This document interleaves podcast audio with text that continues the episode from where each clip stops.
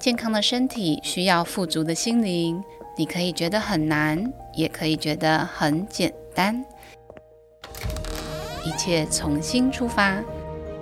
就让戴斯医生带你进入能量的世界，保持身心平衡吧。您现在收听的是戴斯医师的健康世界，我是戴斯医师杨艺颖。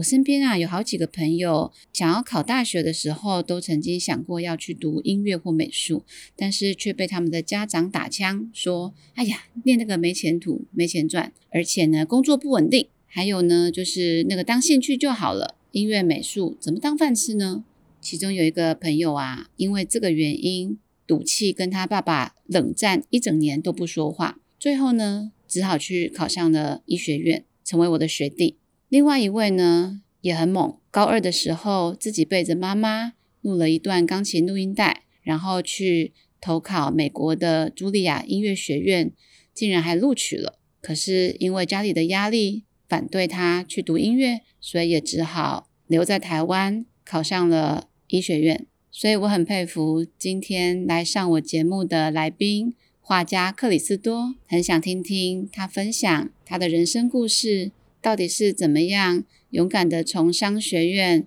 毅然决然的选择走上画家这条路呢？一起来听听克里斯多的人生故事吧。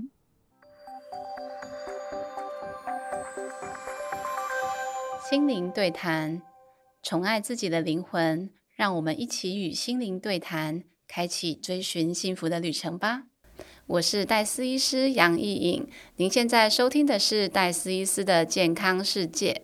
在我身边的是 FB 粉砖突破二十七万人的画家克里斯多。那克里斯多他是东吴气管系毕业的，今天很高兴可以跟他聊一聊他的画画的人生的转折，是很有趣的一个过程。我们欢迎画家克里斯多。Hello，大家好，我是克里斯多 Crystal。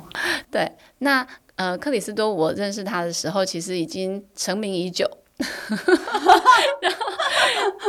我很喜欢你的你的画风是很可爱的，我一看就觉得是哇，这就是个小女孩。对，那殊不知你已经可以可以 可以讲出什么？好，可以透露年纪吗？我们就是没关系，年纪不是重点。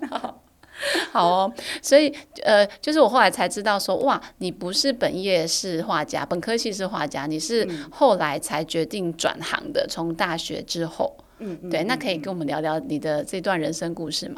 这是一个很长的故事。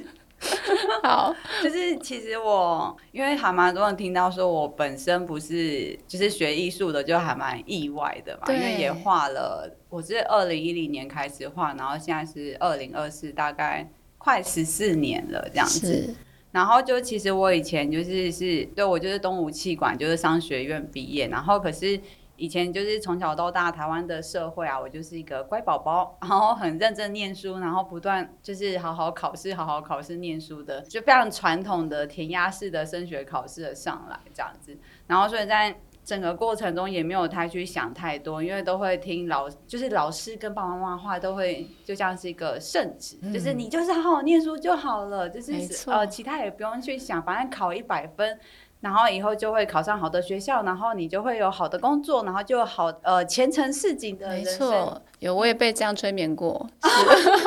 催眠对催眠，从小就被这样告知。对，像我喜欢生物，喜欢动物，所以选第三类组。那因为第三类组第一志愿就是医学系，再来是牙医系，所以我感觉我自己也是被分数规划了人生。因为分数刚好到牙医系，所以当了牙医师。然后克里斯多是分数到。到了你喜欢商学院，然后选气管系这样子。其实 也不是喜欢商学院，那时候也只是单纯，因为我是文科组的嘛，就是那时候文科组就会想说，哦，以后就是有好的出路了，大概就是什么法律系，或是商学院，或是文呃文学院还好，就好找工作来当前提。然后我就我就想说，我已经背那么多，我不想要再背法律，然后我就去商学院，就是就真的就是没有想太多，都是跟着社会的一些框架，还有老师的一些话去走，这样是是，那四年在气管的那四年还算 OK。玩的超开心，玩的超开心。那时候也没有觉得说哦，为什么我要选气管？也没有，没有哎，因为其因为我本身算是一个兴趣还蛮广泛的人，就是就是很多东西都会很好奇，就是就是一个好奇吧。然后所以念商学院，其实我也觉得很好玩，就是好像也是一种大量学习。然后刚可是刚才说好玩的意思，其实是因为我就是有参加很多就是系学会，就是疯狂的玩社团，社团很丰富。然后这边小小的说，就是反正觉得在社团学到比在学校多，是社团学到的历练，反而比学校的课程还多。对，然后刚有提到一个关键，是说为什么会忽然开始想要画画的。重大转折，其实是因为就是到了大三、大四，不是开始要为了未来思考嘛？对，或是考研究所。对，然后所以对你刚刚讲到一个重点，考研究所，那时候就是也是跟着以前的，就是主流社会的框架去想啊，然后就觉得说。啊，因为你刚才听到，就是我刚才说的是文科类组最好找工作就是法或商，所以我念我选了商。是，然后后来就是想说啊，那反正就继续考试嘛。那研究所就是如果要商学院的研究所，最好的出路就是财经所。是，有没有想很难想象我去考财经所？对，因为跟他熟就知道这个人钱交给他有点危险。这么可怕的事情啊！是，然后那时候我就是反正又开着以前一样的人生，就是不断考试念书，然后然后我觉得那时候我们还很认真，就是有成立一个四人小组的读书会，然后就是每天都很不不是去补习班，就是在那个图书馆这样，很认真哎，超超认真这样子。是，然后就是连过年啊、农历春节都等于说也都待在那个图书馆念书。是是，然后就只是回家吃个那个除夕夜的年夜饭。然后就跑回去念书，然后那个时候其实有一个比较重大的转折，是因为我考研究所落榜了。嗯，然后这是在我人生中从来没有发生过的事情。现在的思想还好，就是以前我们老师可能就只是希望我们好好念书，就会说你努力就一定会有收获。是没错，就是这这段话在现在其实还好，可是在以前我们就是就觉得说，好，我们就只要好好念书，那我们一定就会得到好的收获，就得考好嘛，然后你。好学校，好人生，这样深信不疑。对，然后，然后那个时候，我就是就有点，就是那时候你就会觉得说，我这么努力耶，那为什么？然后这个价值观是以前都是这个样子，那在这一次为什么会我什么都没有？而且我还觉得说，我们读书会我也是非常非常认真的啊。然后，然后我就想说，天啊，到底是就是我觉得。那个时候是二十岁左右，然后你信奉的人生价值观，这二十年的价值观一系就崩塌，所以你就会觉得说什么都没有，然后就不知道说，哎，那我现在到底可以相信什么？然后你的地基点到底是什么？是就就在一个十字路口，很迷惘。对，然后因为我觉得那时候最大的冲击是很相信的价值观，一瞬间什么都没了。然后，所以那个时候就会觉得不知道现在到底该怎么办，然后就会觉得就是人生非常在很很黑很黑的谷底。是。然后那时候在我还记得说，就是你在躺在床上睡觉的时候晚上，然后你没有感觉，然后你的眼泪就直接从旁边这样流下来，就是你没有意识到你在在哭，就是真的就是觉得说。我现在到底该怎么办？我不知道我到底要怎么办，这样是。而且听说四人读书会只有你没考上。哦，对对对，我 对对对对，我刚忘记讲到这个重点。就是大家努力，哎，他们都有收获，他们真的都考上，可是就唯独你没有考上，落榜了。嗯嗯，然后这是你可能人生中第一次惨败，就是没有考上。对对对，你想要的学校这样。对，我就想说，我这么努力，为什么这一次一无所有？就是不是说会有收获嘛？这样，这个听在哈，成绩可能就是都掉车尾的人心里可能会很。不爽，觉得说就是一次的落榜，那那有什么？但是对我们，对我我自认自己是乖宝宝，然后成绩至上，然后整天都在念书的人来讲，我们的落榜其实真的就是天塌下来了。这样，对对对对对对。那后来你怎么办？然后后来那时候我觉得还蛮神奇的是，就是有一个这讲起来有点悬，就是心里会有一个小小的声音，就是忽然跳出来说：“哎哦，因为我从小到大都很喜欢看一些艺术设计类的东西，就是只要是美学相关，我都很喜欢。就是不管是建筑建筑类的啊，或者是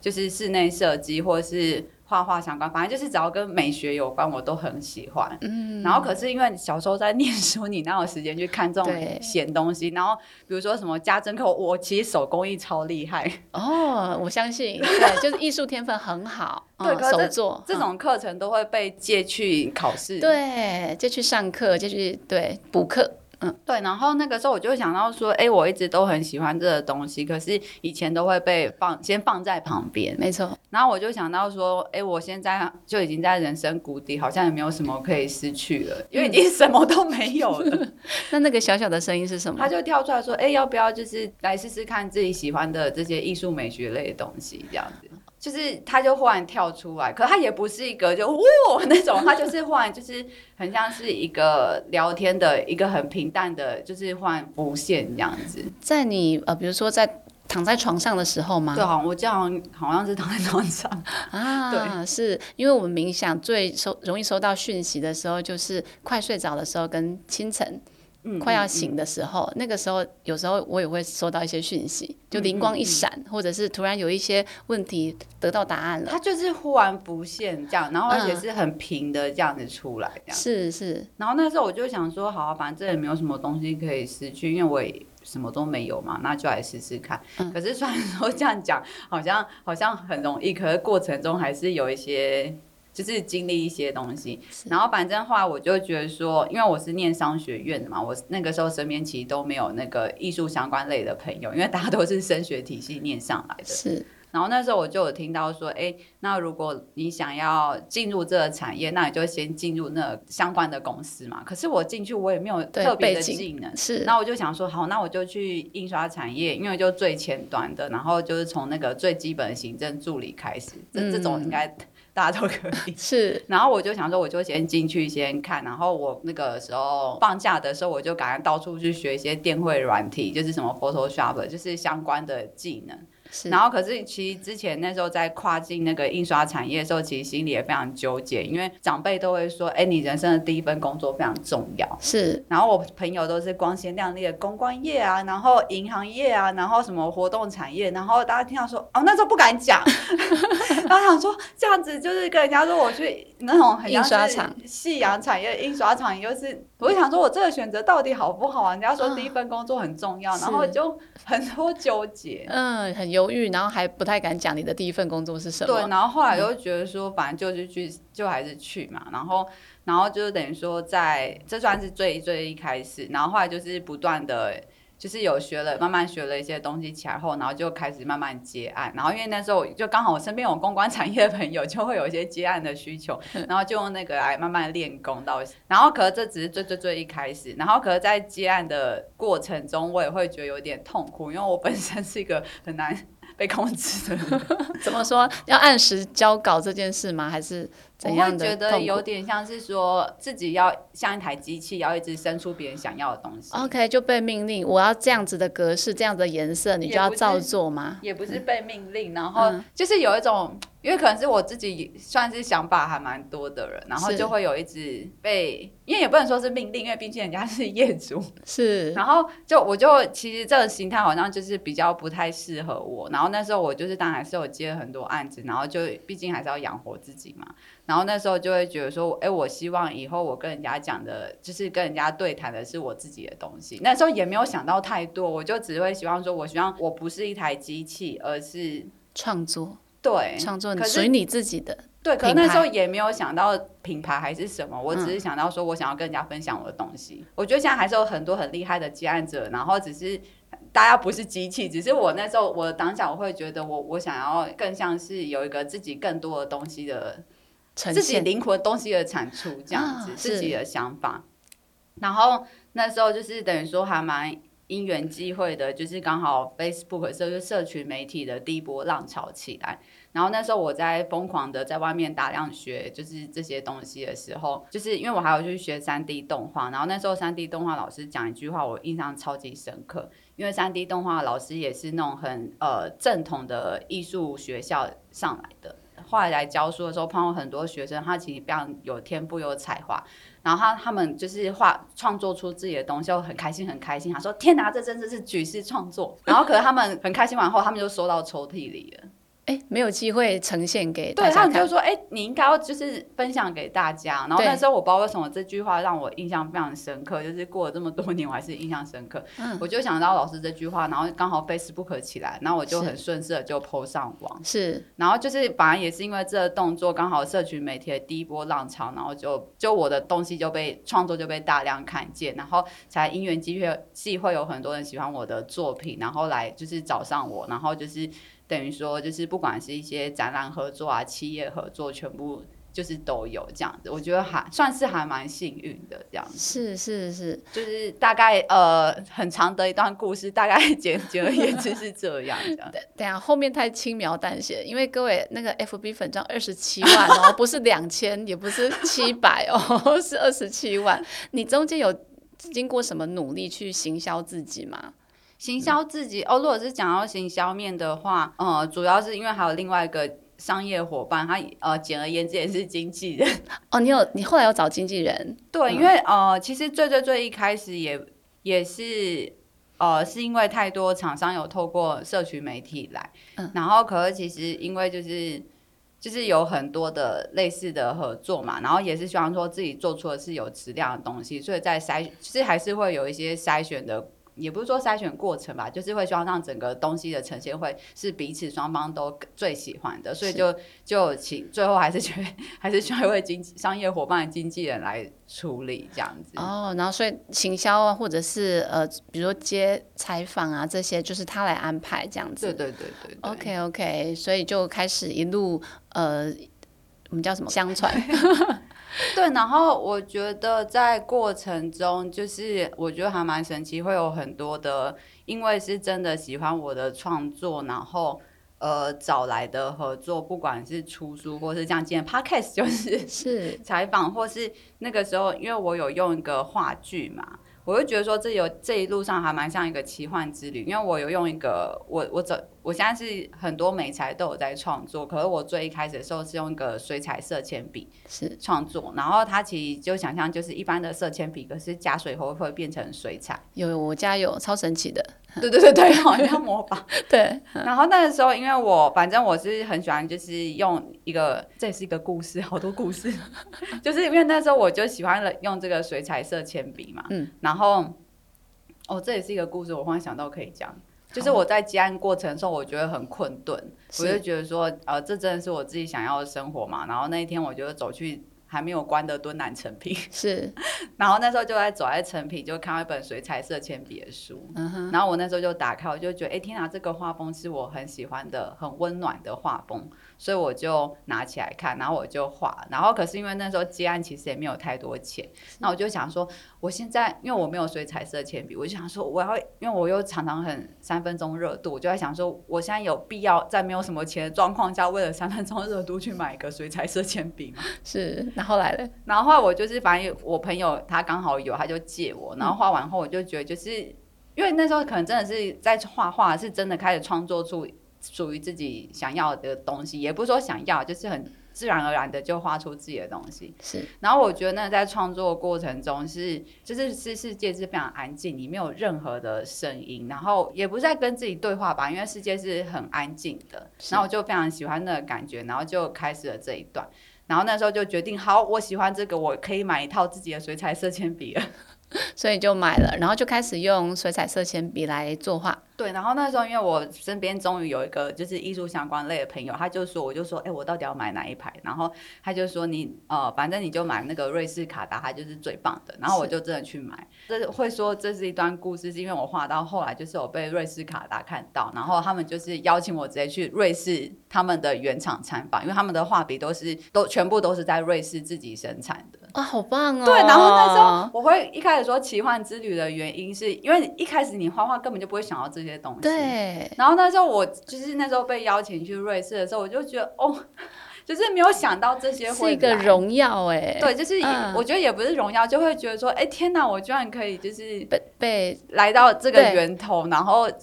对，就一个很很难形容的，很感很还蛮感动。真的就是自己的努力。真终于有了收获，或是被看见。我觉得也不是努力有收获，而是也不是说这个是努力吧，就会觉得说，哎，自己一直真心，一直很喜欢，一直创作的东西被看见，然后被带回那个源头吗？是是这样说吗？我也不知道，就是回到了起点的感觉。是是是，就哦，然后因为那时候我觉得好像在创作的时候，每一年都会有一个迷茫点，然后那个就是我不知道为什么我在一路的过程都会一直有一个很迷茫的点，就是即使说现在过得很顺，还是其实很好，可是都会在想说，哎，这个现在的状况到底是怎样？然后会一直很疑惑。然后那时候就是刚好回到被瑞斯卡达邀请的时候，那时候也是一个迷茫点。然后那时候我觉得他就是有点像像是提醒我回到那个最开始的初衷。是。然后我就觉得东西跳出来，然后提醒我。我觉得像今天的采访也是 真的，真的。就当你不确定、很犹豫、犹豫怀疑的时候，总是会有一个事件，或是心灵有个声音跳出来，嗯，告诉你怎么做，或是提醒你一些事情。对对对对。OK OK。你说今天的采访也是，所以你又你又困顿了。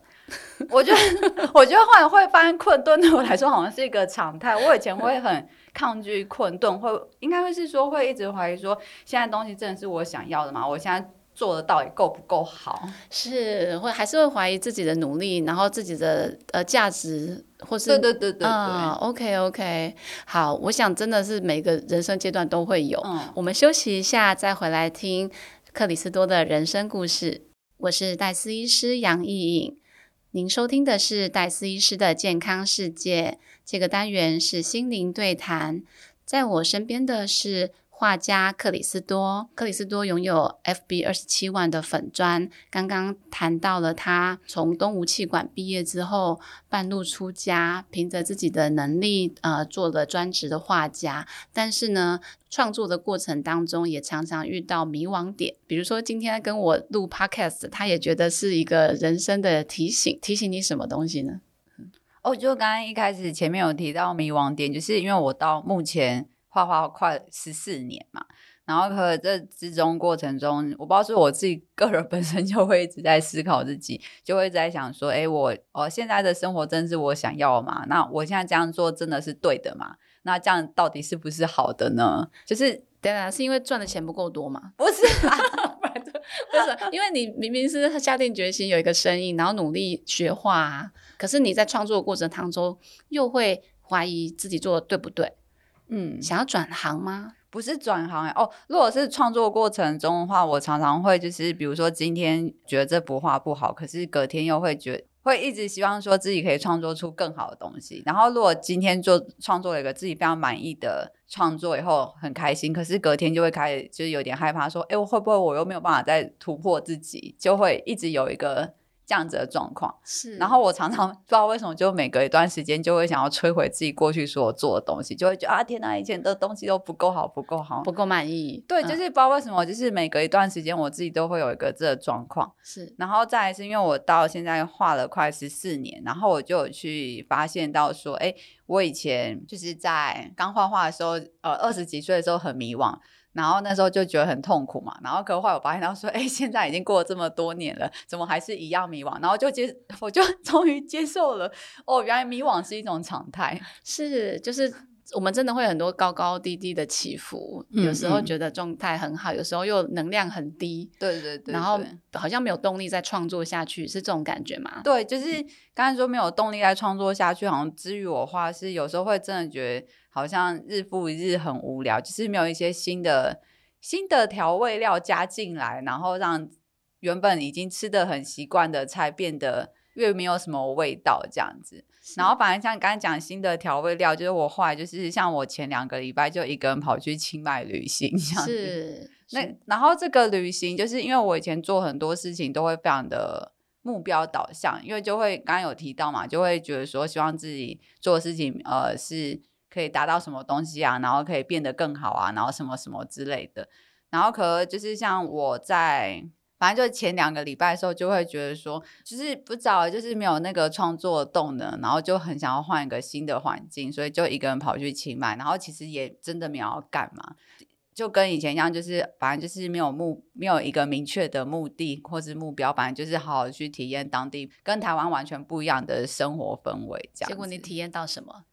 我体验到是放下对自己跟对生活控制。会有一些会发现到说会有一些期待跟期望落空跟失望的部分，是因为对未来是会有一些期待或是一个想象。然后，可是不是说对未来期待跟想象是不好的事情，而是对未来可以有美好的想象。可是能不能再去期待一个，就是如果这个东西不如你想象的时候，是不是会有一个更新的东西是要来带给你的？哦，因为像像我之前都会遇到一些会以前会没有办法接受这种状况，就会觉得很焦虑，就是现在是一个失控的状态是什么的。可是现在。后来人生遇到一些真的没有办法掌控的时候的时候，你就会发现到说，哎，你就是看到了以前就是很，比如说以前都会是要赶快往前冲去一个地方一个 B 点嘛，然后可是因为现在没有办法往前冲，因为失控了，是没有办法往前冲的时候，你就会才开始看到路上的其他东西是以前看不到的，然后我才发现到说，哎，原来路上这些东西比我的 B 点带来的更多。那个 B 点就是你设想的目标，对对对。那你本来预定的 B 点就是那个人生的目标是什么？其实也不是人生的目标，就是可能对于生活大大小小希望的长相这样子。比如说自己希望自己是，可能是一个对社会有贡献的人，然后就是可以带给大家一些好的东西的人，还是什么？说也不要讲这么高大上，就知道就感觉说至至少自己是一个开开心心，然后。对不对？这样子是，然后这好像跟你有一段时间就不满意自己原本的作品有关系，你就会觉得好像自己的贡献还不够吗？或者是好像还没达到你想要的那个人生的目标？也不是这样说，就会不知道自己以前就会一直有这种匮乏感，就会一直觉得自己不够好，不够好。可我觉得这好像也是跟从小到大的升学环境是有关的，因为从小到大都会觉得说，哎，你考九十分，那我那那十分为什么没有？对，其实我觉得这比较真的就是一个华人文化的。一个思想的框架，真的。然后，然后我以为就是可能开始画画以后已经挣脱了这个，然后可发现他其实就是真的是真的潜移默化到自己的很多人生的思维，就会一直觉得自己不够好，不够好。然后这也是我最近才发现的，就是那个理想的框架无所不在。对对对。然后后来才发现到说，那因为我刚我觉得你刚才讲的很好，是那个框架其实也都是我们自己。架在我们自己身上的，是，所以他也是可以拿到拿掉的。然后我觉得就是在我忘记好像是前三年还是前四年吧，就是那时候呃，人生有一个最大的，刚刚讲的是小迷惘点，然后在三四年的时候有一个比较大的迷惘点，就会觉得说，哎，我好像。我那时候其实就一切都很好，就是反正就是什么出了书啊，然后反正就是所有大家都会觉得说，哎，你你好棒，做的很好的事情。然后可能那时候我就不知道为什么，我就觉得我好无聊，我就不快乐。然后那就觉得说，天啊，我是很不知足哎，就是人家可能就是说不定本科系的人都没有办法这样子，没错，过这么好。我就觉得说，我现在到底在闲置，就是为什么会？这么不知足，然后想要放掉，放掉这一切，是，然后就觉得很无聊，很不开心。然后那时候就是，就像刚才说，我人生以前都会有很多很多目标去达成，可是那时候就会觉得说，那些好像都没有什么意义，就是没有那种动力再去追求或是去完成。那时候就我就跑去花莲驻村这样子，是。然后我觉得这是对我来说一个人生非常非常大的转折。因为那时候去花莲驻村，很多人就是说你要去花莲哦，会会说一个很大的转折跟一个很大的勇敢的出发，是因为我以前是一个非常依赖别的人，我不敢一个人去做很多事情。是，然后可是去花莲驻村的话，我完全就是一个人去这样。对，你是很大的突破，一个人去旅游。对对对对，或对，就是一个人这件事情，就是。反正他对我是一个很很以前是一个很难的一个东西，是。然后后来那时候我就觉得说，我真的有点受够这一切，然后所以我就想，反正就去换个环境，对。然后我也对，就想换个环境，然后也想去体验不一样的生活。所以那时候我就去花莲的小村落待了一个月，不是那种花莲市区，我就想说我在台北已经待的 够久了。是，他就是在泰鲁阁上一站的一个新城的一个村落。然后那个地方其实就是它有一家有一间叫做练习区书店，然后那个书店它其实也也不是卖书，它就专门留给那个那边当地偏乡的小朋友下课以后有一个可以吃晚餐跟那个写功课的地方，是安亲班。对，可是他们没有收钱，就是给他们一个空间，然后还有就是煮晚餐给他们吃，然后我就是当时一个帮忙煮饭的姐姐这样，就等于当志工性质，然后顺便呃看顾这些孩子。对，然后就是住在那里，然后就待了一个月，然后就是我觉得那个月对我来说，就是其实有很大的转折，是其中是两点，刚一个是说一个人就是出发去做事情嘛，就一个人的旅行啦。然后另外一个是我从那时候偏向小朋友身上感受到的是说，这之前有跟那个戴思医师聊过，那时候就会以前都会一直希望说自己变得更好更好嘛，就会一直觉得自己永远不够好。然后可是那时候我印象最深刻，现在想还是感 那个感觉还是有出来。晚上在陪那些小朋友写功课嘛，因为他们都是国小生，然后他们就会说那个这题数学怎么写，然后这个要怎么怎么除是多少多少这样。然后那时候我就我就他们就说姐姐姐姐，然后其实还有其他哥哥姐姐们，然后他们就会一直想找你，对，没有，他们到处都要找，他们就是想要找一个哥哥姐姐陪在他们身边一起写功课啊，是。然后那时候我就想说，就是因为那时候叫我的是一个要写数学，然后我说因为我是文科嘛，所以我就觉得说 啊，这个数学真的很难，所以我就过去看，而且他根本就每题都会写，你就不知道他在叫什么，为什么都会还要叫你这样？然后然后我就想说你都会写，然后我再去看别的，他还是硬要把我叫回来。我想说，是下一题比较难吗？没有，他也是会写。后来你发现什么？我就发现到说，哎，他们根本其实都会写，他们只是想要有一个人陪啊。所以这个是很大的醒悟，是不是？对。然后我那时候发现到说，哎，我根本就不需要要成为更好的什么人，还是一定要拥有什么东西来觉得自己很好。我只要我本身只要光。就是在那个小朋友身边，我只要在他身边就是一个很棒的存在，我不需要是什么，我本来就很棒了。是，就是他就是忽然就是一个就是一个感觉很深，这样就通了。就是那个所谓的支持，你只要在就好，你只要存在本身就是一个支持。对，因为以前就会觉得自己身上有很多缺口，可是后来在那个小朋友身边的时候，我就发现到说，哎，我本身就是一个完整的，我没有缺口这样。然后我觉得那感受好深哦，真的真的，我在旁边听都觉得好深哦。嗯，然后这个这个对你的领悟带回去台北之后，你做了什么样的改改变吗？我觉得还有，呃，它算是一连串的故事，因为这好像是三四年前的。然后我觉得就是等于说，它是那那个时候的一个很大的深刻的体验嘛。然后在后来的时候，我就一直有去回看这段，就是因为他就是后来还是会觉得自己有很多匮乏跟不足，可是这件事情就会一直跳出来提醒，然后就会发现到说，就是以前都会背着太多社会的框架，会一直希望呃把自己挤进。就想象说，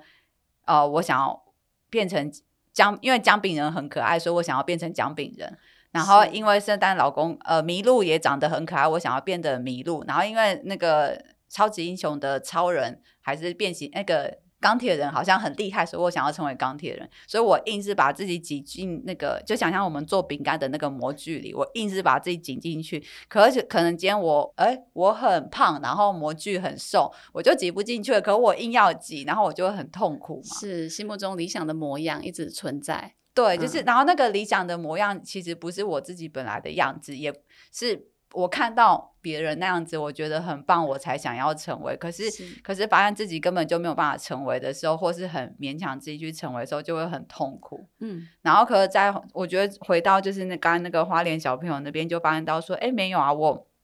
自己不需要套到饼干模具，我本身的样子本身的存在就是最棒的存在了，就是很吸引人的小朋友会一直招呼你，希望你过来的。对，我我其实因为感受得到画的能量，然后我那时候在看你的画作的时候，我就对几几个很有感，然后我就跟你讲说，哎，这这幅画我特别喜欢，我我用在 FB 的那个 banner 里面，然后你就说那是在花莲就是花莲的时候。你画出来的，那个真的不一样。那个画会发光，然后有一种很很高很强的正能量，就可能就是跟你体悟到你只只是一个单纯的存在，然后你不再看低自己的价值，觉得自己好像还没有办办法挤进某一个模具里面，嗯嗯嗯，然后你突然把自己变大了，嗯，把自己的能量释放出来的感觉，嗯。然后我刚刚有提到说，今天哦来这里跟戴西斯的采访，也是一个提醒或。一个像是天使的提醒，原因是因为我觉得即使有这个这些领悟的时候，可是因为毕竟它是一个非常潜意识很深层的一个制约了，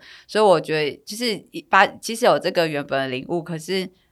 它还是要需要很多次、很多次、很多次不断的。慢慢的走出来，这样子，没错，就是说那是呃时不时的自我怀疑还是会出现，对对，只是可能强度没那么大，频率没那么多，嗯，但时不时还是会跳出来一下。对，然后可我觉得这个东西就是，因为我刚有跳 话题，一直跳来跳去，就刚从清迈回来，然后那时候就是也是觉得说，呃，就是想要觉得很很乏味，然后。想要有一些不同的体验，才跑去清迈。然后那时候，所以回来的时候就会想说：，哎，那我下一步想要再做一些什么不一样的事情呢？然后就，可是那个惯性反应又会跳回以前很目标导向的时候，嗯，是。然后就会觉得说，就是又跳回饼干模具的时候，就会想说：，啊，好痛苦啊！这真是我要的吗？可是，可是不对，我应该要这样这样。然后所以我会说，今天是一个提醒，是刚好我又就是借由反正一些东西，又回想到。以前的初衷吧，我觉得有点跳怀。我觉得人生真的很神奇，就是在怀疑的时候，它真的就是像是一个天使的提天使的提醒，就会跳出来，然后会借由各种方式，就是有时候可能走在路上看到一个什么东西，还是招牌，就是对啊。因为你刚刚提到说，其实其实清迈那边提醒的你是说，呃，你就是去注意生活上的。路边的野花，然后路路边的风景，而不是一直看着你的目标，然后因为好像达不到你要的很纠结，反而是生活中的每一每一个事情、每一件时刻，活在当下的感觉啊！我刚才想到还有一个是因为清迈啊，是呃泰国呃等于说清迈那边是泰国首创非首创类的东西，手作类的东西非常的就是呃那什么？原产地嘛，就是非常兴盛的地方。然后他们泰国也有非常深厚的文化的那个脉络，所以就是我那时候，我觉得，因为我本身是非常喜欢手创或是手作类的东西的人，就是可能东西那个不是我自己做，可我看到就会很喜欢很开心。像我这次去清迈购入蛮多手他们的什么小家居的东西，然后那时候就提醒到说，因为我我有一天就是去，也不是我在路上跟去博物馆的时候，就看到他们那个。编织物的织品展。是，就是他们就把他们所有从以前到现在很多的布料，然后就悬挂起来，然后那反正你就想象那个空间就是一大堆布挂着，然后。可是我那时候到那个里面的时候，我真的在那边待超久超久，我就每个一个细细的去看，我就觉得就有一个很很深，就是很感动，就我想说，对啊，我以前就是很喜欢这种很编织物的人，就是。就是呃，因为有时候可能画画画到后来，可能会还是有一点包，就是为画而画，有时候还是会。然后，可我觉得就是在清迈那边，就让我看到一些当地手作跟一些妇女们他们在做东西的时候，你就会想到说，哎，我以前就是很喜欢这些东西，我怎么暂时我我怎么忽然忘记了？是。然后我我就说，那个原生的创作驱动力又回来了，这样子。我觉得就是对生活跟对自己喜欢的东西的那些。感动这样子，我听过一个动漫的朋友说，他很喜欢动漫，所以后来就去从事跟动漫有关系的工作。可是当他变成工作之后，因为有一些厂商的压力啊，来自老板的压力啊，他就变得很痛恨，回家没有办法再碰动漫的事情。那你因为也有销售嘛，所以一定也有一些，比如呃什么，比如出年历好了，你一定得在某个时间点你就要印好，然后开始开始创作贩卖。那个会不会对你也是一个消耗，就让你没有办法？就你刚刚说的为画而画，而不是因为哇，我今天有一个好棒的灵感，我要赶快画下来，嗯，就不是那样子了。我觉得这可以可以，因为我是把创作类跟创作的时候跟那个一些呃。经营面的东西是完全分开的，我可以分开。对，然后所以我在创作，我反而是觉得说创作跟画画是所有东西之中最简单、最单纯的。怎么说？因为因为经营销售面，你不用去管一大堆呃什么出货啊、金流、物流，因为那不是我们就本来会的东西，或是跟厂商的一些谈判跟交涉，或一些合作洽谈，这些就是反而是不是我本身的专长哦，所以你觉得很辛苦。也不是辛苦，它也对我来说也是一个体验，就会觉得就有趣嘛，就好，就是可以去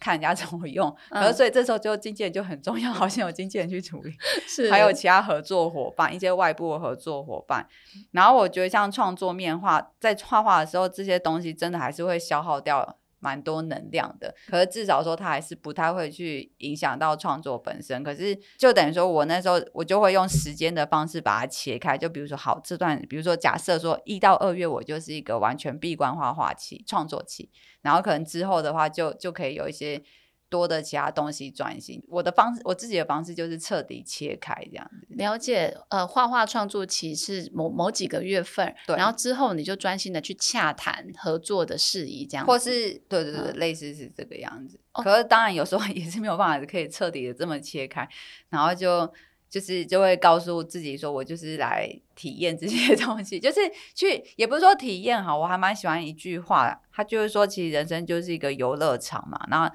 你就是尽情的去玩很多游乐设施嘛，今天就是旋转木马跟摩天轮，还有那个叫什么海盗船，你就每个都去玩玩看嘛，就是你觉得海盗船很可，在旁边看很可怕，可是你说不定去玩以后你爱上啊。是，然后就就不用去管那些，反正就就去体验这样子。嗯，所以对一些厂商的洽谈合作，你都当成是一个体验，跟不同人的熟悉这样子。对对，因为我很喜欢去看不同产业，就会很好奇说，哦，原来是这个样子做。像我今天来录 podcast，他说，哦，原来是这样子录音的，我就觉得很好玩这样。哇，你真的是一个很好奇而且热情的人，感觉你内心有一个纯真的小孩，纯真灵魂在那边。不知道为什么，我就觉得很好奇，想说到底是什么这样子。就没有试过，你都想去试试看，然后没有去过的地方，你想去去看。哦哦哦，哦，是，就是呃，我看过吉米的自传，就我看过吉米的一本书，然后他就说他非常非常喜欢画画，然后他在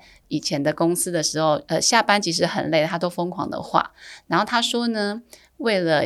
画画，为了可以继续画画，他可以忍受那些其他无聊的事情。嗯，那他的指的其他无聊的事情，就是可能跟其他人的行政工作，嗯，比较繁琐的，比如说金流啊，哈，这些这些商业的模式，他可以忍受那些无聊的事情。所以你刚刚说的好奇，没有体验过，你你去体验，那中间没有遇到一些让你很生气或是应付不来的时候吗？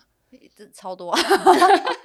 那你还可以把它当成只是一个人生有趣的体验，但是五百，对对，所以所以你怎么 办？这个时候就就像我觉得就像是刚才提到吉米那个方式是说，哎，我想要去到好玩的，我要去海盗船之前，我可能要先排个一个小时的队这样子。哇，OK，所以你就可以忍受这些事情，然后努力的去度过它。对对对对，OK OK，就把它看成说啊，他就是一个必接受了以后就觉得也还好 这样子。好，谢谢克里斯多。我们今天的节目已经进到尾声了。您现在收听的是戴斯医师的健康世界。如果有任何问题想要请问我们的克里斯多画家的话呢，都欢迎你在下方留言。今天的节目您还喜欢吗？欢迎把你的心得跟我们分享哦。我们下周空中再见，拜拜。